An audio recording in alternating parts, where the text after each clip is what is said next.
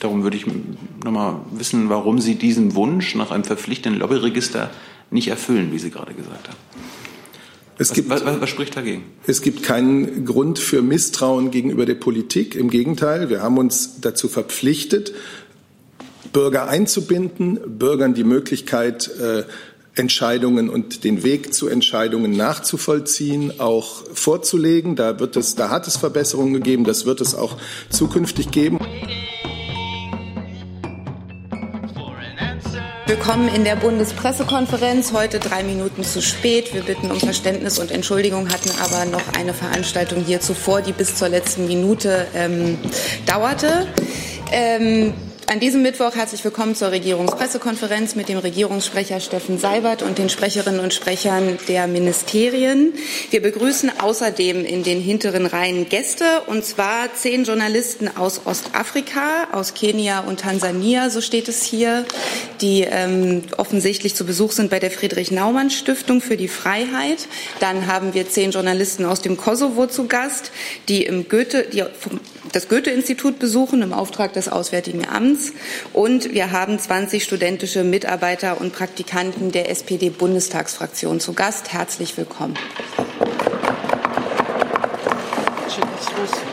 Liebe Hörer, hier sind Thilo und Tyler. Jung und Naiv gibt es ja nur durch eure Unterstützung. Hier gibt es keine Werbung, höchstens für uns selbst. Aber wie ihr uns unterstützen könnt oder sogar Produzenten werdet, erfahrt ihr in der Podcast-Beschreibung. Zum Beispiel per PayPal oder Überweisung. Und jetzt geht's weiter. Und wie sehr oft am Mittwoch gab es eine Kabinettssitzung, aus der Herr Seibert jetzt berichtet.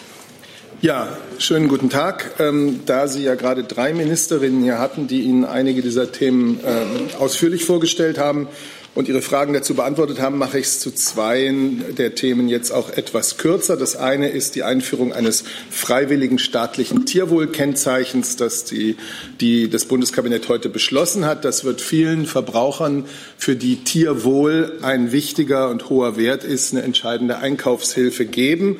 Das Ziel ist eben sichtbar zu machen, bei welchen Produkten höhere Standards als die gesetzlichen eingehalten wurden. Dieses Kennzeichen definiert sich dann eben nach den Standards im Transport von äh, Nutztieren, in der Schlachtung und in der Haltung. Die Einzelheiten werden, ähm, die Einzelheiten dieser Anforderungen werden dann in Rechtsverordnungen ähm, geregelt.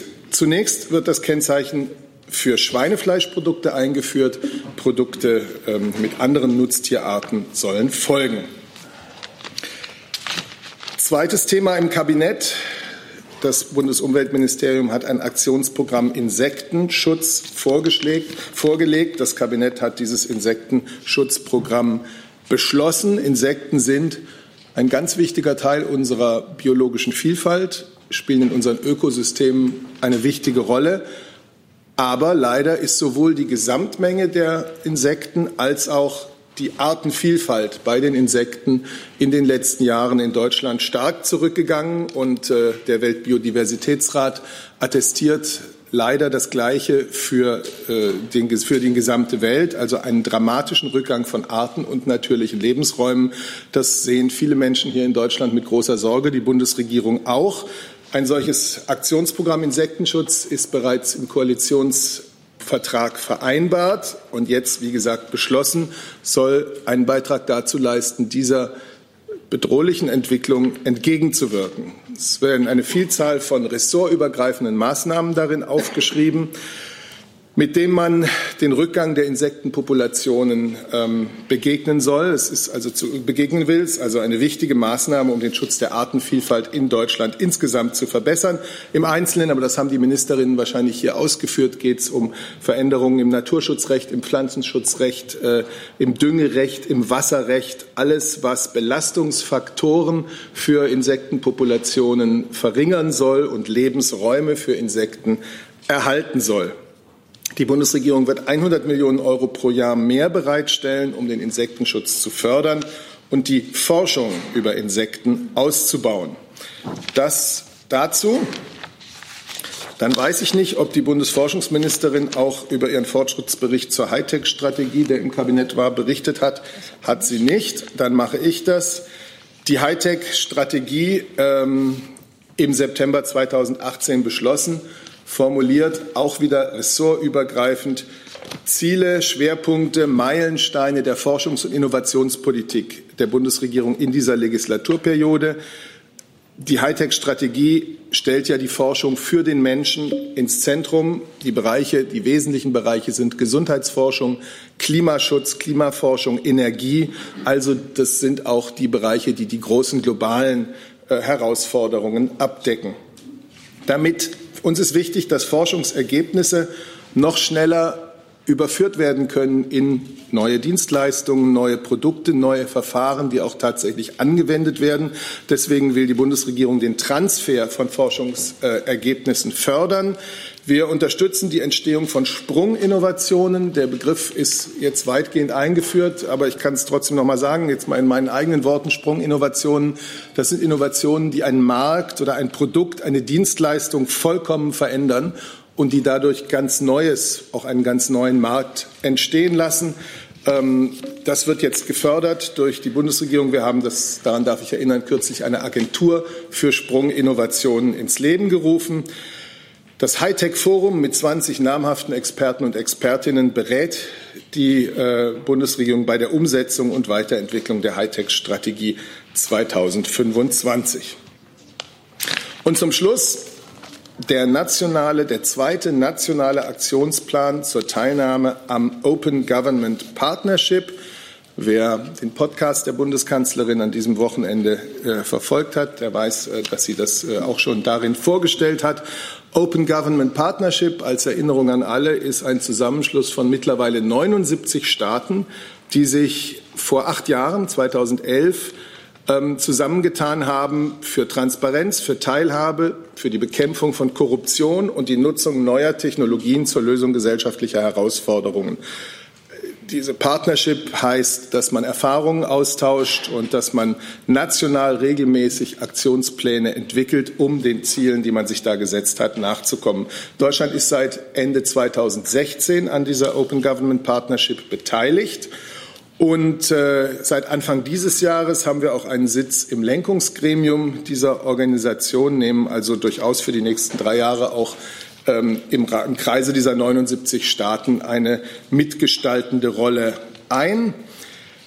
Leitmotive dieses zweiten Aktionsplans sind Zusammenarbeit und regionale Innovationsfähigkeit. Es geht um Maßnahmen zur Förderung von Innovationslaboren. Es geht darum, wie man Betroffene in die Gesetzbildung, äh, Entschuldigung, in die Gesetzgebung einbinden kann. Es geht um die Stärkung von regionaler Expertenarbeit und es geht um Maßnahmen zur Verbesserung von Open Data. Ein Beispiel ist zum Beispiel, dass das Auswärtige Amt Teile seines politischen Archivs offenlegt. Das tun sie, ja, genau. Neun konkrete Verpflichtungen der Bundesressorts sind darin enthalten ähm, und erstmals in diesem Aktionsplan auch Verpflichtungen der Regierungen einiger Bundesländer, Nordrhein-Westfalen, Sachsen und Schleswig-Holstein. Also das ist äh, das, was ich Ihnen dazu jetzt sagen kann. Es gibt eine Internetpräsenz www.opengovernmentdeutschland.de, jeweils mit Bindestrich. Da werden Sie alles weitere erfahren können. Soweit, dann kommen wir zu Ihren Fragen. Gibt es Fragen zum ersten Thema? Ich fasse mal Tierwohl-Label Insektenschutz zu einem. Sind Fragen offen geblieben in der schon ausführlichen PK? Das sehe ich nicht. Gibt es Fragen zur Hightech-Strategie? Frau Wefers. Herr Seibert oder möglicherweise auch das Ressort direkt. Sie hatten ja jetzt noch mal aufgezählt, was in der Hightech-Strategie steht, die jetzt nun ein Jahr alt ist. Gibt es denn jetzt etwas Neues? Sind möglicherweise Ziele, Richtungen korrigiert worden? Ist irgendwas schon äh, erreicht worden, was Sie vermelden können? Was, warum war das jetzt im Kabinett? Wo ist denn das Ressort? Das jetzt ah, ja, Entschuldigung. Ähm, das, die HT-Strategie wurde letztes Jahr verabschiedet. Das ist äh, die erste Jahresbilanz äh, quasi. Ähm, die Frage, ich möchte es gar nicht ausweichen, aber wir haben eine Pressemitteilung dazu veröffentlicht, die eigentlich auf alle Fragen eingeht. Äh, die könnte ich jetzt vorlesen, aber die, ähm, also wir haben verschiedene Meilensteine erreicht. Die sind da detailliert aufgeführt, unter anderem in der Krebsforschung, in der, im Klimaschutz, Vermeidung von Plastik und ähnliches. Ich würde aber tatsächlich auf die Pressemitteilung verweisen. Gibt es weitere Fragen dazu? Sehe ich nicht. Dann kommen wir, das muss ich wieder ablesen, Open, Open Government Partnership. Dazu hatte sich Herr Jung gemeldet. Also Seibert, die Bundesregierung möchte transparent sein, gibt sich transparent. Warum sieht, warum sieht eine transparente Regierung, ein Open Government, kein verpflichtendes Lobbyregister vor? Also ich kann Ihnen sagen, dass wir, seit wir Mitglieder sind dieser Open Government Partnership, dabei auch erhebliche Fortschritte gemacht haben, dass der zweite nationale Aktionsplan jetzt weitere Maßnahmen äh, enthält.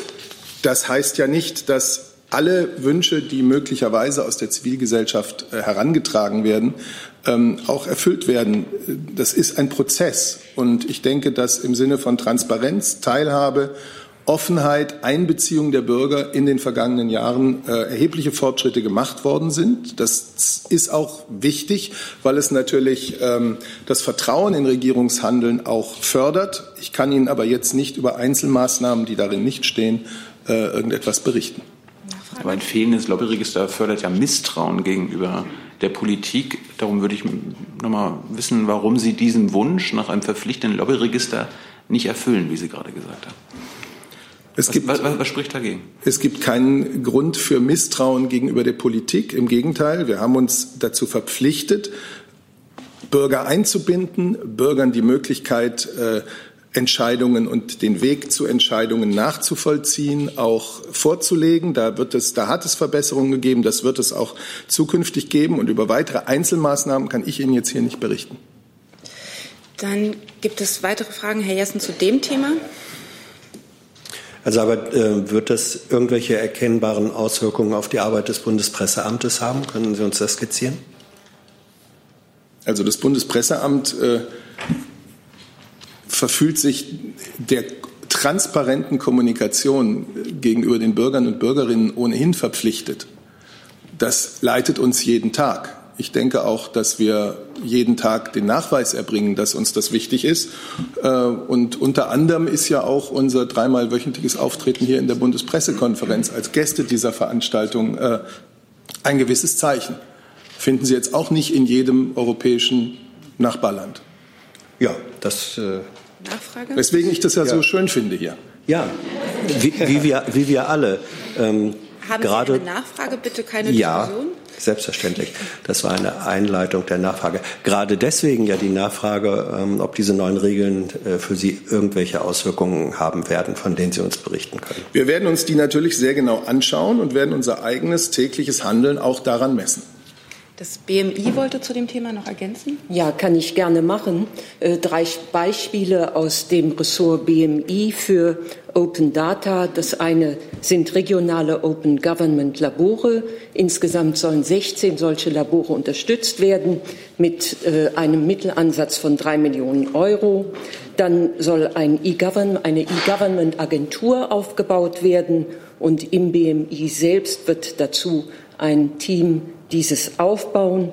Und konkret ist geplant, im Bereich des BMI die Weiterentwicklung und Förderung des Open Data Umfelds durch die aktive Bereitstellung von offenen Daten der Behörden der unmittelbaren Bundesverwaltung.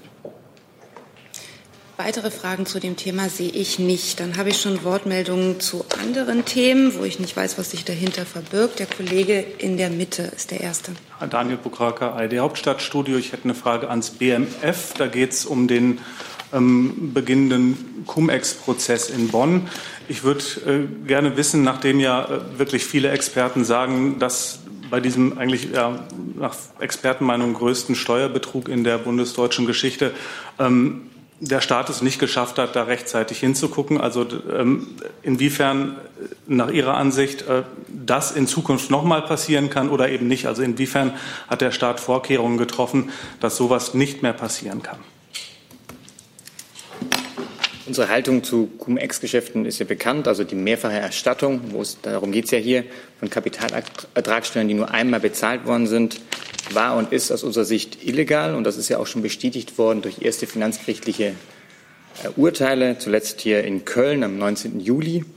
Äh, und wir haben ja auch vor Jahren deshalb 2001 eine gesetzliche Änderung auf den Weg gebracht, um solchen Gestaltungen Riegel vorzuschieben.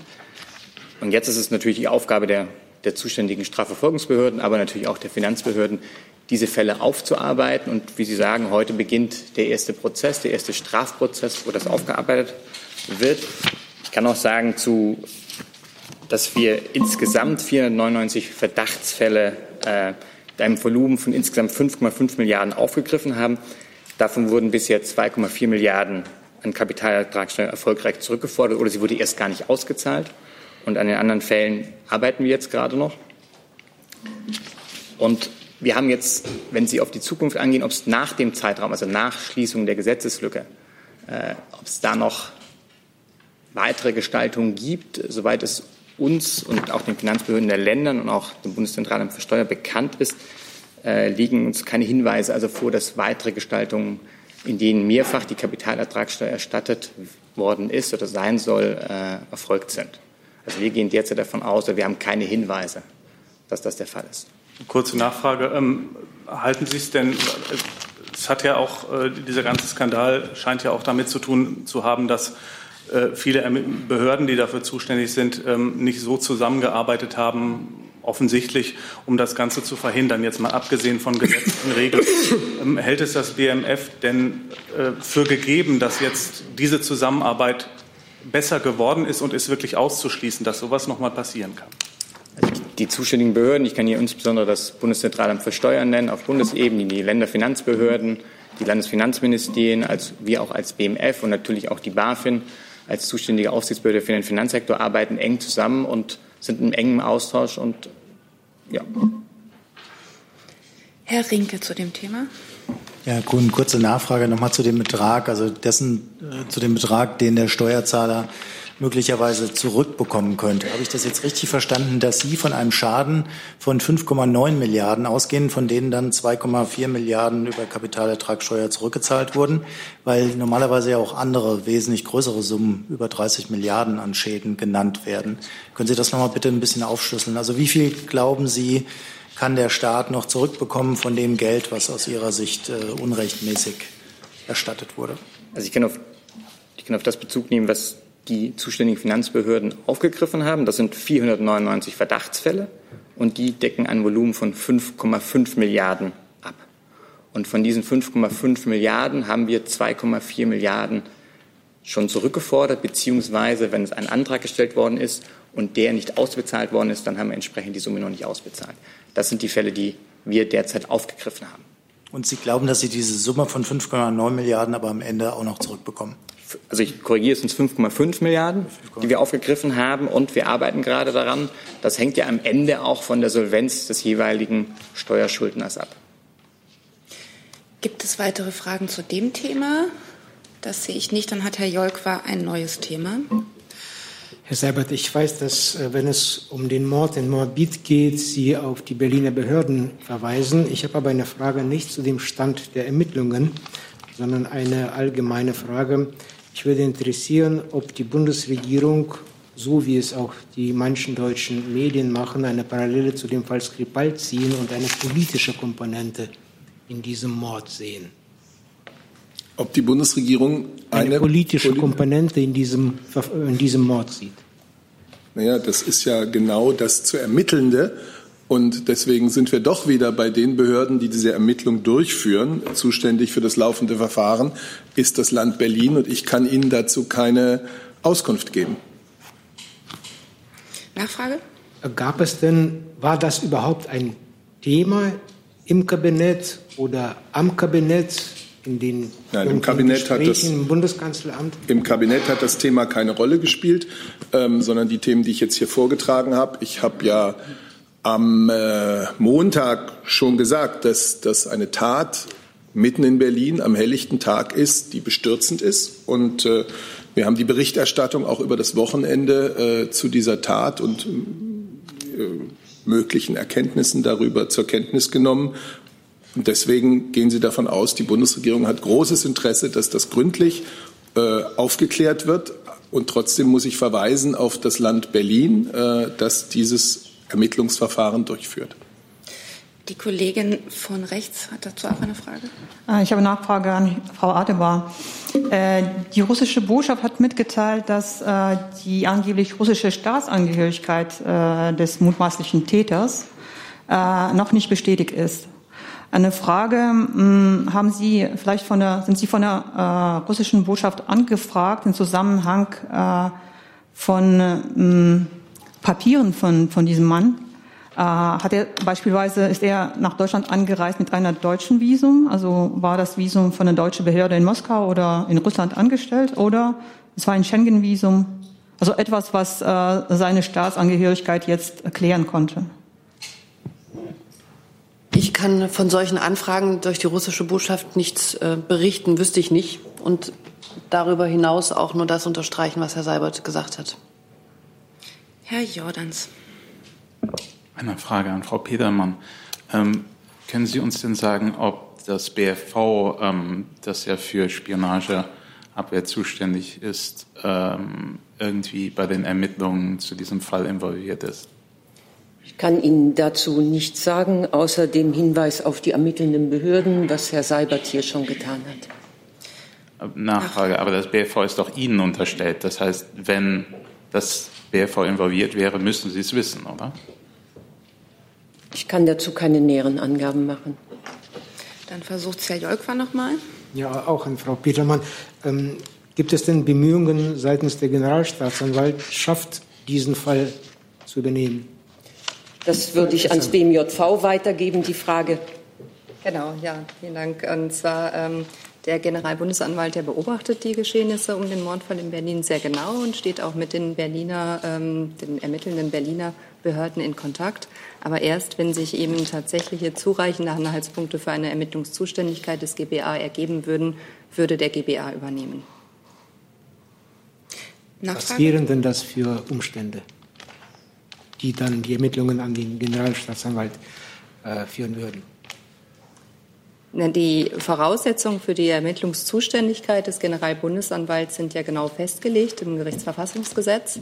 Und ähm, eben wenn man hinreichende tatsächliche Anhaltspunkte hätte, dass eben ähm, eine solche Zuständigkeit hier berührt ist, dann würde der GBA eben die Ermittlung übernehmen, was bislang nicht der Fall ist. Weitere Fragen zu dem Thema sehe ich nicht. Dann ist der Kollege hier vorne auf der rechten Seite dran, aber zunächst mit der dringlichen Bitte, sich das nächste Mal hinter ein Mikro zu setzen und es nicht zu weit nach vorn zu biegen. Das vertragen die nicht so gut. Florian Kein, Bildzeitung. Eine Frage an Herrn Seibert, ähm, angelehnt an die China-Reise der Bundeskanzlerin. Mehrere Hongkonger Protestführer richten sich in einem offenen Brief an die Kanzlerin, bitten sie um ein Treffen und um Unterstützung. Ähm, wird die Kanzlerin ein solches Treffen gewähren und wie reagiert sie sonst eventuell auf diesen Brief? Ähm, ja, wir haben den offenen Brief von Joshua Wong und möglicherweise anderen, das weiß ich jetzt gar nicht, äh, über die Berichterstattung in den Medien zur Kenntnis genommen. Ähm, ich habe Ihnen das Reiseprogramm am Freitag ja vorgetragen und Neuigkeiten dazu kann ich Ihnen jetzt nicht bekannt geben. Äh, die Bundeskanzlerin hat sich für die Bundesregierung, aber auch im Rahmen der G7 äh, ja zur Situation in Hongkong bereits geäußert. Das heißt, diese Haltung kennen Sie. Wir äh, sind für eine Lösung im Dialog, vor allem für eine gewaltfreie Lösung. Und wir sind für eine Lösung auf der Basis äh, der Gesetze, die für die Bürger von Hongkong gelten. Die nächste Frage dazu, Herr Lohse. Ähm, eine Frage ans Wirtschaftsministerium, wie denn ähm, von, aus dieser Sicht und angesichts der wirtschaftlichen Interessen, die Deutschland ja gegenüber China hat, auf die Reise geblickt wird und auf die Entwicklung in Hongkong. Ja, ich kann, kann dem nichts weiter hinzufügen. Natürlich ist klar, China ist für uns ähm, ein, ein wichtiger Handelspartner. Ähm, das, das belegen die Zahlen. 2018 war China erneut der, der größte Handelspartner von China. Aber wie wir hier immer deutlich gemacht haben, ist äh, Rechtsstaatlichkeit für uns eine, eine wichtige Basis natürlich auch für Handelsbeziehungen. Das gilt gegenüber allen Ländern und natürlich auch gegenüber China. Dann dazu die nächste Frage hier vorne. Ja, eigentlich noch ähm, zwei kurze Nachfragen. Ähm, Herr Seibert, können Sie vielleicht konkret sagen, wird ein Treffen mit Joshua Wong oder Vertretern des Protests derzeit erwogen, ja oder nein? Und es wird ja in dem Brief auch die Parallele gezogen, eine Warnung vor möglichen Zuständen wie das Tiananmen-Desaster. Halten Sie das für übertrieben, ja oder nein? Ich kommentiere grundsätzlich offene Briefe ja nicht, ganz unabhängig davon, wer der Absender und was das Thema ist für die Bundesregierung. Ich habe Ihnen das Reiseprogramm am Freitag hier vorgetragen und ich kann dazu jetzt keine äh, Neuigkeiten vermelden. Ich wollte noch mal sagen, weil ich das vorhin vergessen hatte, ähm, ich denke, alle haben es mitbekommen, weil wir es ja auf elektronischem Weg rumgeschickt haben. Das Briefing zur China-Reise musste aus terminlichen Gründen auf 17.30 Uhr heute verschoben werden. Ich bitte da um Ihr Verständnis. Herr Jung hat dazu noch eine Frage. Also bei den Hongkonger Aktivisten geht es ja um Unterstützung der Kanzlerin. Genießen die Hongkonger die Unterstützung von Frau Merkel? Ich habe das jetzt ja hier mehrfach gesagt, was die Haltung der Bundesregierung ist. Ja, darum, ähm, ich, darum, frage ich ja, ich habe es nicht verstanden. Ja, ich glaube, dass man das sehr klar verstehen kann, aber ich kann es jetzt nur wiederholen. Wir plädieren für eine Lösung im Rahmen des Dialogs, und zwar auf der Grundlage der Gesetze und Freiheiten, die in Hongkong festgeschrieben sind und die das Verhältnis zwischen der Volksrepublik China und der Sonderverwaltungszone Hongkong regeln. Die Menschen in Hongkong haben eine lange Tradition von Rechtsstaatlichkeit. Das Basic Law von 1997 verankert das äh, gesetzlich und äh, das sollte aus unserer, nach unserer Überzeugung die Basis für Dialog und Annäherung sein. Aber Sie würden jetzt hier nicht sagen, dass die Kanzlerin die Hongkonger Aktivisten unterstützt, korrekt? Also, ich lasse mich mal ganz grundsätzlich und zu jedem Thema nicht auf das Spiel ein, dass Sie mir Sätze in den Mund legen, sondern Sie müssen dann schon mit den Antworten leben, so wie ich sie gebe. Weitere Fragen zu dem Thema sehe ich nicht. Jetzt wäre als nächstes auf der Liste Herr Rinke. Hatten Sie noch ein anderes Thema? Herr Rinke, ja. Und zwar das Thema Iran. Das wäre eine Frage an Frau Adebar. Zunächst, Iran hat ja jetzt den ähm, europäischen Teilnehmern an dem Atomprogramm zwei Monate Zeit gegeben, damit ähm, aus iranischer Sicht jetzt ähm, die Europäer die Verpflichtungen umsetzen. Da geht es vor allem um den Verkauf von Erdöl, was ermöglicht werden soll. Hat sich da auf äh, deutscher Seite irgendwas geändert, was die Position angeht? Aus Frankreich gibt es ja Vorschläge, dass man Iran den Ölverkauf erlauben sollte, zumindest partiell. Vielleicht zwei Punkte dazu. Was mögliche Ankündigungen des Iran betrifft, ist es so, dass wir nach wie vor, und das ist unsere long-standing Position, würde ich sagen, ähm, Iran ausdrücklich auffordern, vollumfänglich zu seinen Verpflichtungen aus dem JCPOA zurückzukehren und dieses auch zu erfüllen. Zu dem Zweiten, es ist so, dass die Bundesregierung die französischen Aktivitäten, diplomatischen Aktivitäten sehr unterstützt und da natürlich auch ähm, eingebunden ist. Das sind vertrauliche Gespräche im Moment. Deswegen will ich den mich zu einzelnen möglichen Aspekten, die in Medien zu lesen waren, ähm, was dort Inhalt sein könnte, an dieser Stelle nicht äußern. Aber wir arbeiten daran, ähm, an, für eine diplomatische Lösung hin dieser ganzen Fragen und unterstützen da natürlich auch unsere französischen Partner in ihren Bemühungen. Nachfrage? Darf ich eine Frage hinterher schicken? Es gab ja ein bisschen Unklarheiten, was aus dem in Gibraltar ursprünglich äh, festgehaltenen Tanker geworden ist, der jetzt seine Kennungssignale ausgeschaltet hatte. Äh, hat sich da der Verdacht auf deutscher Seite erhöht, dass Iran möglicherweise doch Syrien äh, verbotenerweise an äh, Quatsch Öl verbotenerweise an Syrien liefern könnte? Ich habe dazu keine Informationen über das, was in den Medien zum Teil zu lesen war. Insofern kann ich das ähm, jetzt nicht, ähm, nicht weiter ausführen.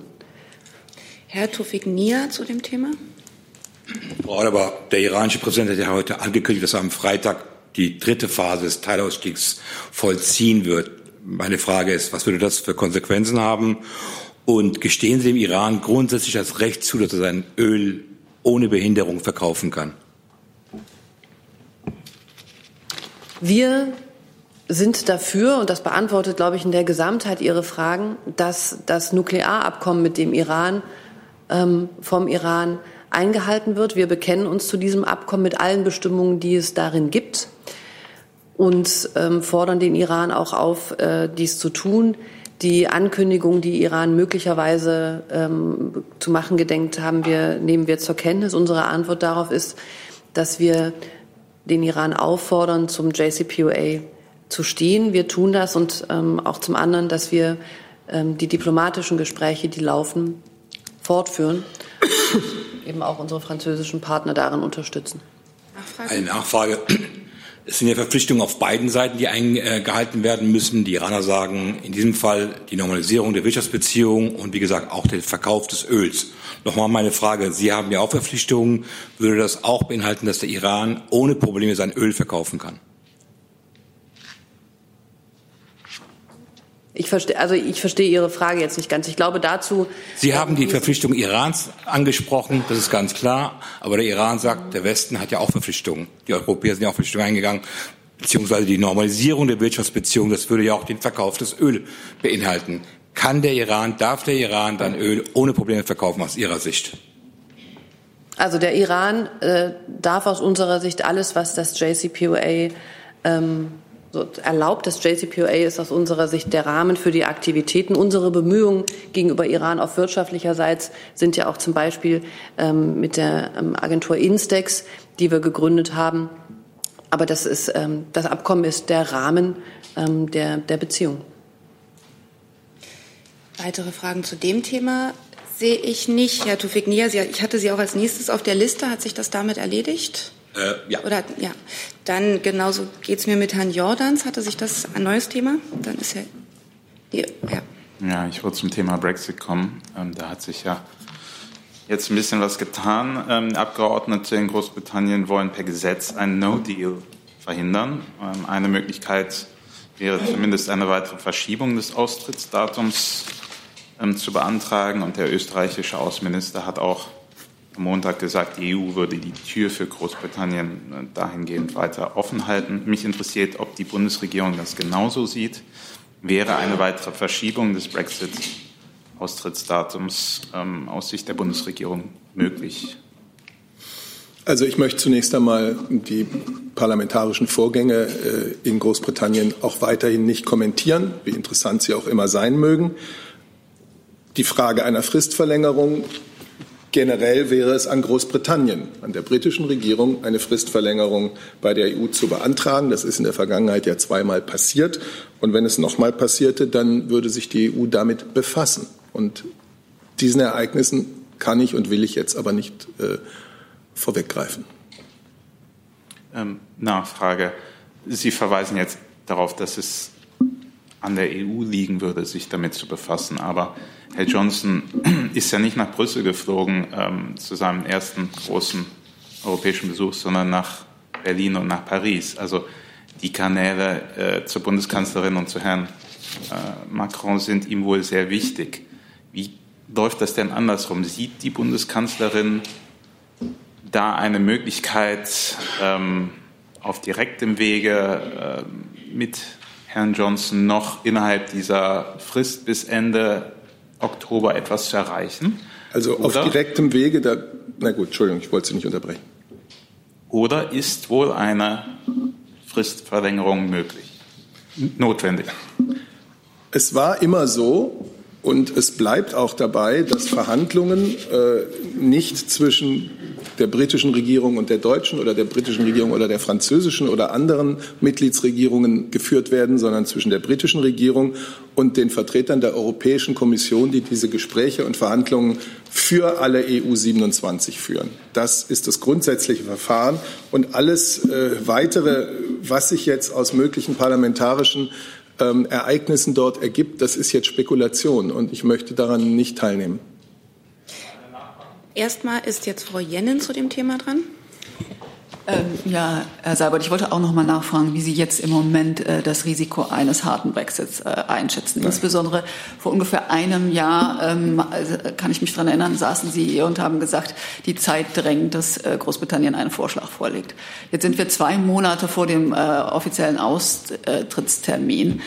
Äh, drängt die Zeit und reicht die Zeit überhaupt noch äh, angesichts auch der Möglichkeit, dass es jetzt auch noch eventuell äh, Wahlen in Großbritannien zwischendurch geben soll?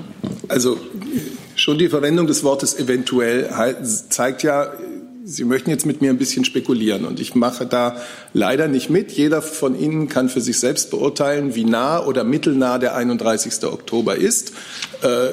Wir schauen uns die Ereignisse im Londoner Parlament an und das, was die britische Regierung daraus für Schlüsse zieht. Und äh, ich werde das jetzt nicht weiter kommentieren. Gibt es noch weitere Fragen zu Herrn Jordans nochmal? Jetzt sind Sie erstmal dran. Okay.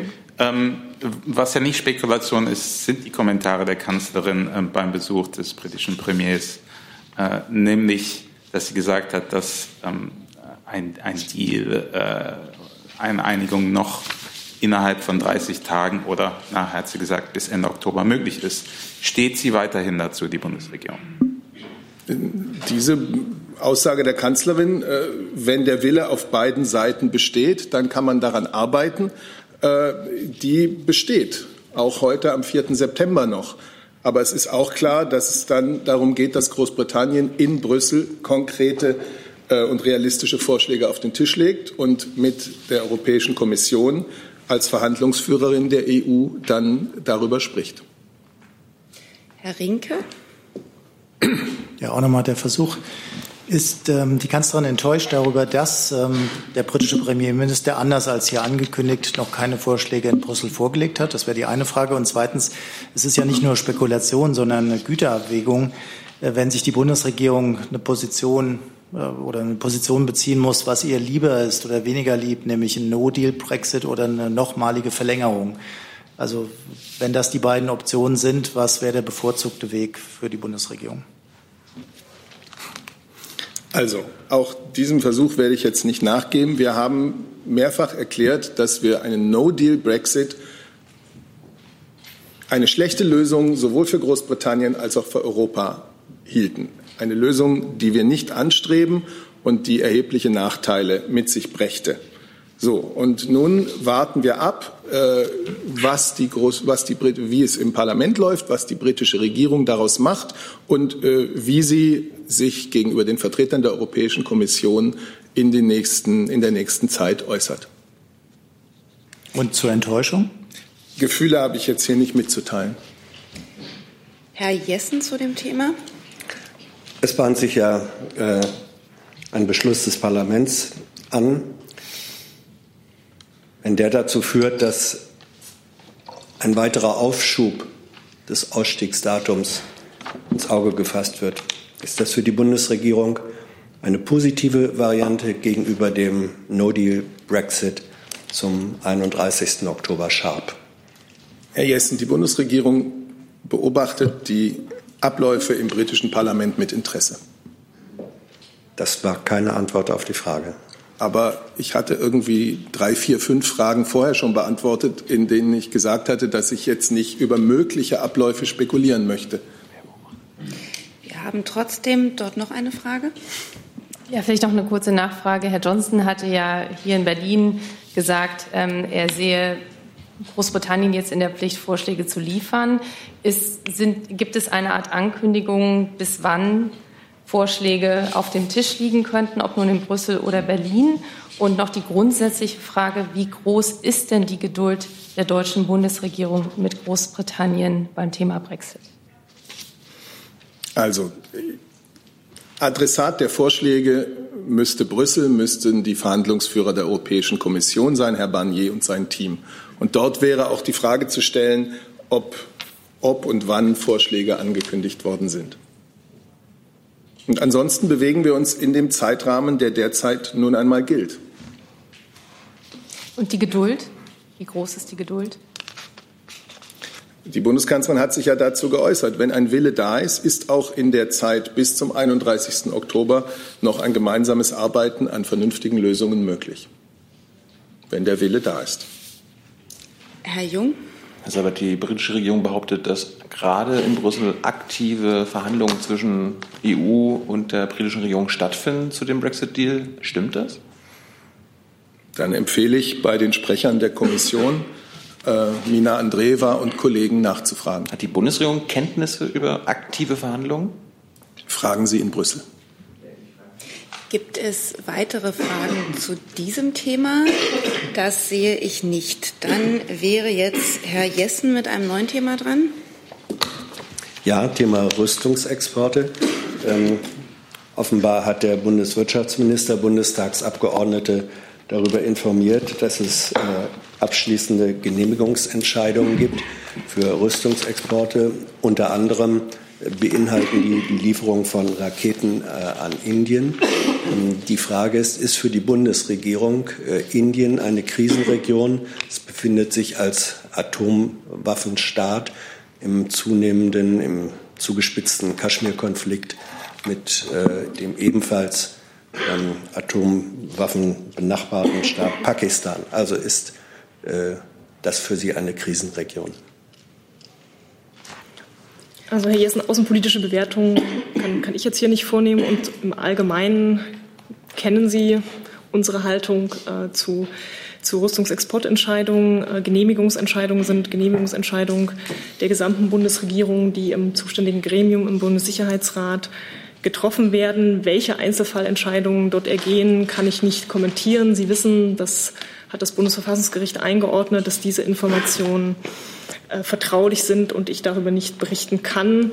Wir informieren über abschließende Genehmigungsentscheidungen des Parlaments. Es gibt ein Transparenzrecht des Parlaments. Das geht gegenüber dem Parlament, nicht gegenüber der Öffentlichkeit. Und insofern kann ich zu Einzelentscheidungen hier keine Kommentierung vornehmen. Deswegen hatte ich auch explizit nicht nach dem Inhalt der, der Entscheidung des Bundessicherheitsrates gefragt, sondern genau nach der berichteten Information des Parlaments. Wenn Sie auch dazu nichts sagen möchten, das muss man dann zur Kenntnis nehmen. Aber Frau Adebar ist äh, für das Auswärtige Amt äh, Indien, die Region Indien, Pakistan angesichts der aktuellen Konflikte eine Krisenregion. Wenn Sie mich grundsätzlich nach einer Einschätzung zur, ähm, zu Indien und zur aktuellen Lage im, in der Kaschmir-Region fragen, ähm, ist es so, dass wir seit, ich glaube, es sind inzwischen 70 Jahre, ähm, die Konflikte, die es immer wieder äh, gibt, in der Kaschmir-Region äh, beobachten. Und wir sehen natürlich auch im Moment, dass es ähm, eine angespannte Situation dort gibt. Wir haben in unseren Gesprächen deshalb ähm, wiederholt deutlich gemacht, in Telefonaten und auch mit allen Seiten, dass wir Frieden und Stabilität in dieser Region sehr wichtig finden. Wir haben beide Seiten, Pakistan und Indien, auch aufgefordert, zu deeskalieren und sie ermutigt, den Dialog über die Fragen zu suchen. Wir haben auch zur Kenntnis genommen, dass die indische Regierung kürzlich angekündigt hat, eben im Moment noch bestehende Restriktionen im ehemaligen Bundesstaat Jammu und Kaschmir in den Wochen, in den kommenden Wochen aufzuheben und haben auch an Indien appelliert, alle Fragen im Zusammenhang mit der Region oder die den Bundesstaat betreffen, auf Basis der indischen Verfassung zu lösen. Herr Jung zu dem Thema? Werden eigentlich beide Seiten beliefert? Also Pakistan auch? Auch diese Frage kann ich nur mit der gleichen Antwort wie eben an Herrn Jessen gegeben beantworten. Ich kann Einzelfallentscheidungen nicht kommentieren. Unsere grundsätzliche ähm, Richtlinien zur Rüstungsexportkontrolle und die gesetzlichen Regelungen kennen Sie, aber Einzelfallentscheidungen kann ich nicht kommentieren. Und ich würde gerne wissen, ob diese Entscheidungen auf, diese, auf den neuen, überarbeiteten Rüstungsexportrichtlinien äh, gefällt wurden, Herr Seibert? Natürlich, wenn wir gemeinsam Rüstungsexportrichtlinien in einzelnen Punkten überarbeiten, dann gelten sie auch für alle äh, ab dem Moment des Inkrafttretens dieser Überarbeitung zu treffenden Entscheidungen. Weitere Fragen zu dem Thema? Herr Jung, noch eine letzte Frage. Und dann gehen Waffen ja auch oder Entscheidungen, laut den Entscheidungen jetzt auch Waffen und Rüstung nach Algerien und Israel. Äh, das sind auch zwei Länder, die Sie nicht als Krisenregion einstufen. Also Frau Adebar, das würde mich bei Israel jetzt überraschen. Sie haben die Kollegin gehört, sie kommentiert die Frage ähm, nicht weitergehend. So ist es. Ist Israel und Algerien keine Krisenregion, Frau Adebar, für die Bundesregierung? Wir beobachten die auch in Algerien ganz grundsätzlich die Lage genau. Sie haben gesehen, dass es dort politischerseits in den letzten Wochen ähm, Proteste gab. Die sind bisher bislang weitgehend friedlich verlaufen und die Sicherheitskräfte und die Übergangsregierung, die dort gebildet wurde, agieren im Moment relativ besonnen auf beiden Seiten. Wir haben auch zur Kenntnis genommen, dass der Armeechef Gaid Salah die Wahl einer neuen Regierung noch in diesem Jahr plant und damit eben auf eine substanzielle politische Lösung der Krise setzt. Ich glaube, wir haben immer wieder betont, auch an dieser Stelle, dass wir dafür sind, und das ist für uns entscheidend ist, dass das algerische Volk seine politische Zukunft selbst bestimmen kann und eben in einem äh, verfassungsmäßigen Rahmen partizipativ ähm, in einem demokratischen Prozess bestimmen können. Und dies sind ähm, Ansätze, die wir im Moment, wenn es dann tatsächlich zu ähm, Wahlen kommt, in Algerien äh, sehen im Moment. Und zu Israel will ich, wenn ich darf, hinzufügen, dass diese Bundesregierung wie auch Vorgängerbundesregierungen sich stets zu einer besonderen deutschen Verantwortung für die Sicherheit Israels bekannt haben. Und dieses Bekenntnis gilt fort. Gibt es weitere Fragen zu dem Thema? Ich sage auch, dass es noch einige andere auf der Liste gibt und der Kollege hier in der Mitte ist noch mal mit einem neuen Thema dran. Gut, ich würde äh, was zum Windenergiegipfel äh, morgen fragen, Frau Dr. Baron. Einmal, äh, mit welchen Erwartungen geht das BMWI an diesen Gipfel und ähm, können Sie vielleicht mal kurz skizzieren, was so ähm, die Maßstäbe sind, unter denen Sie sagen würden, hinterher, wenn das rauskommt, war das für uns ein Erfolg und ähm, eine kurze Einschätzung vielleicht vom BMU noch mal dazu. Ähm, Herr Fichtner, können Sie kurz einmal skizzieren, wie wichtig aus Sicht des BMU die Windenergie ist, wenn es um die Einhaltung der CO2-Ziele geht? Ich möchte jetzt keine konkreten Erwartungen formulieren. Ich kann Ihnen aber sagen, ähm, ja, es, es trifft zu. Morgen am 5.9. gibt es ein Treffen im Bundeswirtschaftsministerium zum Thema Windenergie mit verschiedenen Akteuren, mit äh, Vertretern aus der Branche, Verbänden und, und weiteren Bundesländern und weiteren Akteuren. Und ähm, Inhalt des Treffens ist äh, der aktuelle Zubau von Wind an Land. Und es geht im Kern bei diesem Treffen darum, äh, über Rahmenbedingungen und zu diskutieren und wie Rahmenbedingungen verbessert werden können. Denn zwar ist der Ausbau der erneuerbaren Energie insgesamt über alle Technologien hin betrachtet sehr gut. Wir sind bei über 44 Prozent ähm, Ausbau im, im, im, in den ersten Monaten. Das betrifft alle Technologien übergreifend betrachtet. Bei Wind an Land ähm, ist es so, dass es hier eine Verlangsamung gibt. Also stehen die Rahmenbedingungen, die dahinter stehen, auf der Tagesordnung. Und das Treffen dient dazu, die Verbesserung der Rahmenbedingungen morgen mit allen Akteuren zu diskutieren. Ja, das kann ich unterstreichen und auch gerne ergänzen. Wenn wir unsere Klimaschutzziele im Energiebereich erreichen wollen, dann ist der Kohleausstieg das eine und der entsprechende Ausbau der erneuerbaren Energien das andere. Wir haben uns in der Koalition auf das Ziel verständigt, bis 2030 65 Prozent erneuerbaren Anteil an der Stromversorgung zu haben. Da spielt die Windkraft eine ganz wichtige Rolle. Dafür ist entscheidend, dass genügend Flächen zur Verfügung stehen und auch, dass die Akzeptanz bei den Bürgerinnen und Bürgern da ist. Daran arbeiten wir. Kurze Nachfrage, Frau Dr. Baron. Ähm, es gibt ja viele Gründe tatsächlich, aus denen ähm, äh, die Wind, äh, der Ausbau der Windenergie ähm, sehr stockt. Was ist aus Ihrer Sicht denn der entscheidende? Da kann ich jetzt nicht einen Grund nennen. Wie gesagt, es geht um Rahmenbedingungen. Es ist bekannt, es geht um Genehmigungsverfahren, aber um Rahmenbedingungen insgesamt. Und das wird morgen diskutiert. Deshalb möchte ich den jetzt nicht vorgreifen. Frau Wefers war auch zu dem Thema. Ja, und Frau Dr. Baron, ähm, sehen Sie denn die Möglichkeiten beim Bund oder müssen Sie mehr auf die Länder einwirken, weil, äh, wenn es um die Genehmigung von Flächen geht, also wo, wo was ja dann Diskussionsbedarf äh, auslösen würde? Also wir werden morgen mit verschiedenen Akteuren diskutieren. Darunter werden auch Vertreter der Bundesländer sein. Und ähm, die, die Verbesserung von Rahmenbedingungen äh, müssen, müssen natürlich alle äh, mitdiskutieren und, äh, und mit verbessern. Aber nochmal die Bitte, auf das morgige Treffen äh, zu warten. Und äh, wenn, wenn wir dazu Äußerungen nach dem morgigen Treffen haben, dann werden wir Sie darüber auch entsprechend informieren oder auch entsprechend einladen, wenn es auch, auch Pressetermine geben wird. Aber ich bitte um Verständnis, dass ich jetzt nicht den morgigen Tag vorgreifen möchte. Nur noch mal eine ganz praktische Frage, weil Sie jetzt sagten, Sie werden informieren. Ist, äh, lässt sich da schon absehen, in welcher Form das passiert und wann das sein wird? Das werden wir morgen sehen. Also wir können aktuell dem noch nicht vorgreifen. Sollte es aber so sein, dass es im Anschluss an das Treffen ähm, ein kurzes Pressestatement unseres Ministers gibt, dann werden wir Sie darüber informieren. Das kann so sein, äh, dass es im Nachgang äh, das so sein wird, aber dann würden wir entsprechend einladen und Sie informieren. Herr Jung zu dem Thema. Frau Baron, ähm, Sie sagten, Sie haben keine Erwartung an den Gipfel morgen. Ähm, laut der Branche, laut Experten stehen dort Zehntausende Arbeitsplätze in der Windenergie auf dem Spiel. Also haben Sie nicht die Erwartung, Lösungen zu finden, damit diese Arbeitsplätze nicht mehr auf dem Spiel stehen?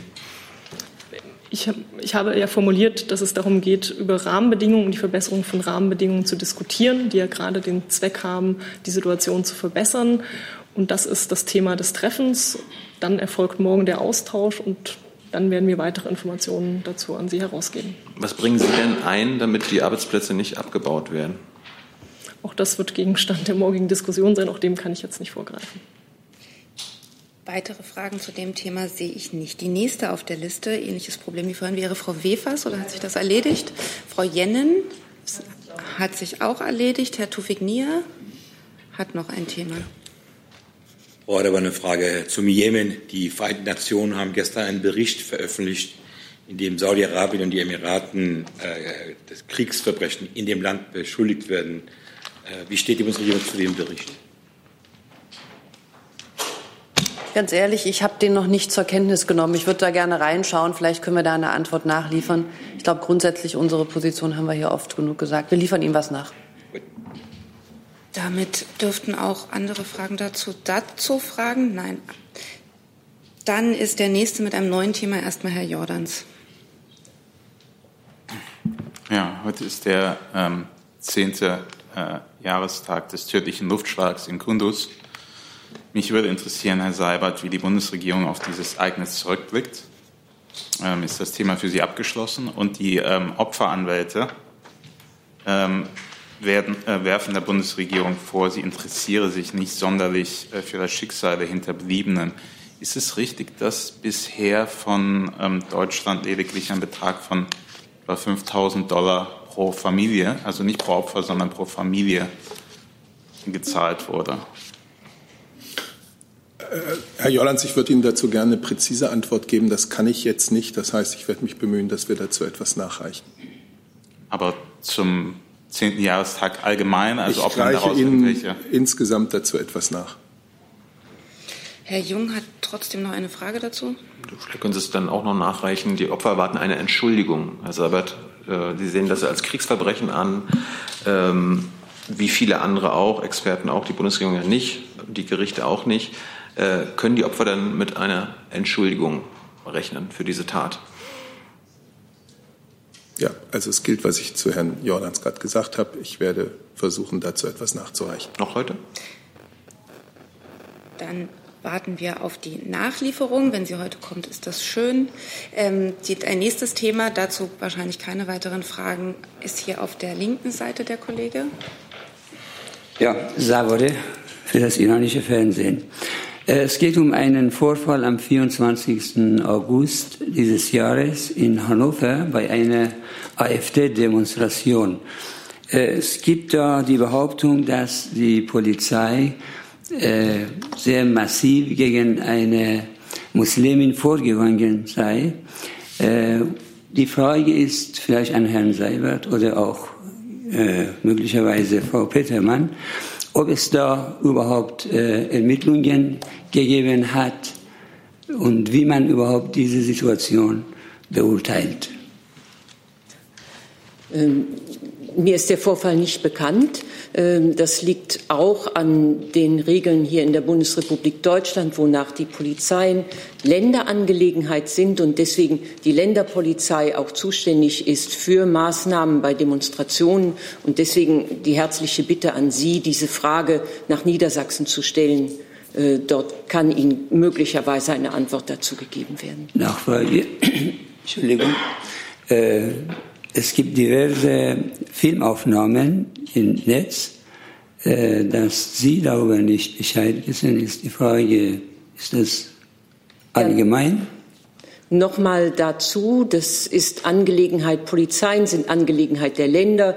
Der Bund hat das Bundeskriminalamt und die Bundespolizei, die ganz spezielle Aufgaben haben. Äh, aber äh, die Maßnahmen bei, der Demonst bei Demonstrationen, Polizeimaßnahmen werden regelmäßig von den Länderpolizeien erledigt. Und ich kann dazu keine Ausführungen machen. Weitere Fragen dazu sehe ich auch nicht. Herr Rinke mit einem neuen Thema. Ja, anderes Thema, Argentinien. Das G20-Land befindet sich im Moment in einer schweren Finanzkrise. Ähm, vielleicht, Herr Seibert, ähm, Können Sie mir sagen, ob die Bundesregierung glaubt, dass ähm, die Situation selbstverschuldet ist durch diese Kapitalmarktkontrollen, die jetzt eingeführt wurden, und ob die Bundesregierung ähm, befürwortet, dass die IWF-Kredite für Argentinien verlängert werden? Ja, wie Sie wissen, ähm, befindet sich Argentinien seit 2018 in einem umfangreichen IWF-Programm.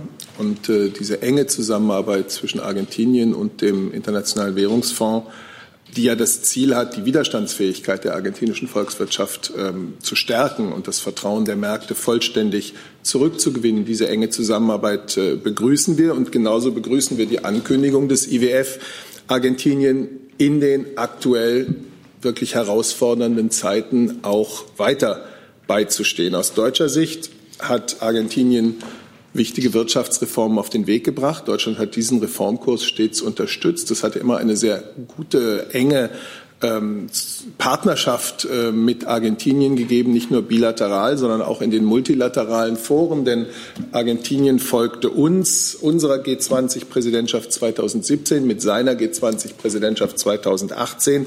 Da gab es eine enge Zusammenarbeit an den an den äh, globalen Themen. Die Bundeskanzlerin hat Argentinien in den vergangenen beiden Jahren zweimal besucht. Also das ist das, was ich dazu jetzt zu sagen hätte. Wir stehen natürlich sowohl mit der argentinischen Regierung als auch mit dem IWF in Kontakt. Kurze Nachfrage, dann interpretiere ich das richtig. Wenn Sie äh, das IWF-Programm loben, sind Sie auch dafür, dass es weiter fortgeführt wird, trotz dieser Kapitalmarktkontrollen? Also wir begrüßen die Ankündigung des IWF, dass, es, äh, dass man Argentinien auch in den schwierigen Zeiten, äh, die jetzt herrschen, äh, weiter beistehen will. Hey Leute, Jung und Naiv gibt es ja nur durch eure Unterstützung. Ihr könnt uns per PayPal unterstützen oder per Banküberweisung, wie ihr wollt. Ab 20 Euro werdet ihr Produzenten im Abspann einer jeden Folge und einer jeden Regierungspressekonferenz. Danke vorab. Gibt es weitere Fragen zu dem Thema? Das sehe ich nicht. Wir nähern uns auch der Stunde. Deswegen die Frage, Fragen zu weiteren Themen sehe ich nicht. Dann können wir noch die letzten zwei Minuten dazu nutzen. Das BMI hat noch eine Nachlieferung zu dem Thema, Herr Jung, nachdem Sie gefragt haben, nämlich nach dem Lobbyregister. Dann würden wir das noch machen. Genau, das halte ich schon für wichtig, dass äh, das noch geklärt wird. Sie, Herr Jung, hatten gefragt nach Initiativen zur Einrichtung eines Lobbyregisters. Dazu äh, kann ich jetzt sagen, nach Informationen aus meinem Haus, dass solche äh, Maßnahmen aus der Mitte des Bundestages nach unserer Staatspraxis kommen und nicht von der Bundesregierung. Äh, wir als Bundesregierung, als BMI allerdings auch der Auffassung sind, dass für den Bereich der Bundesverwaltung hinreichend Regularien bestehen für eine amtstreue äh, Dienstausübung für die Beamten, für die Tarifbeschäftigten, die ihre Aufgaben unparteiisch und gerecht zu erfüllen haben. Und es gibt auch hinreichend Regularien zur Sanktionierung, sodass wir der Auffassung sind, dass es eines solchen Lobbyregisters nicht bedarf. Wenn aber Initiativen, dann aus dem Deutschen Bundestag. Dann jetzt die Frage, ob das nochmal Nachfragen ergibt. Das sehe ich nicht. Dann beende ich hiermit die Pressekonferenz. Danke fürs Kommen.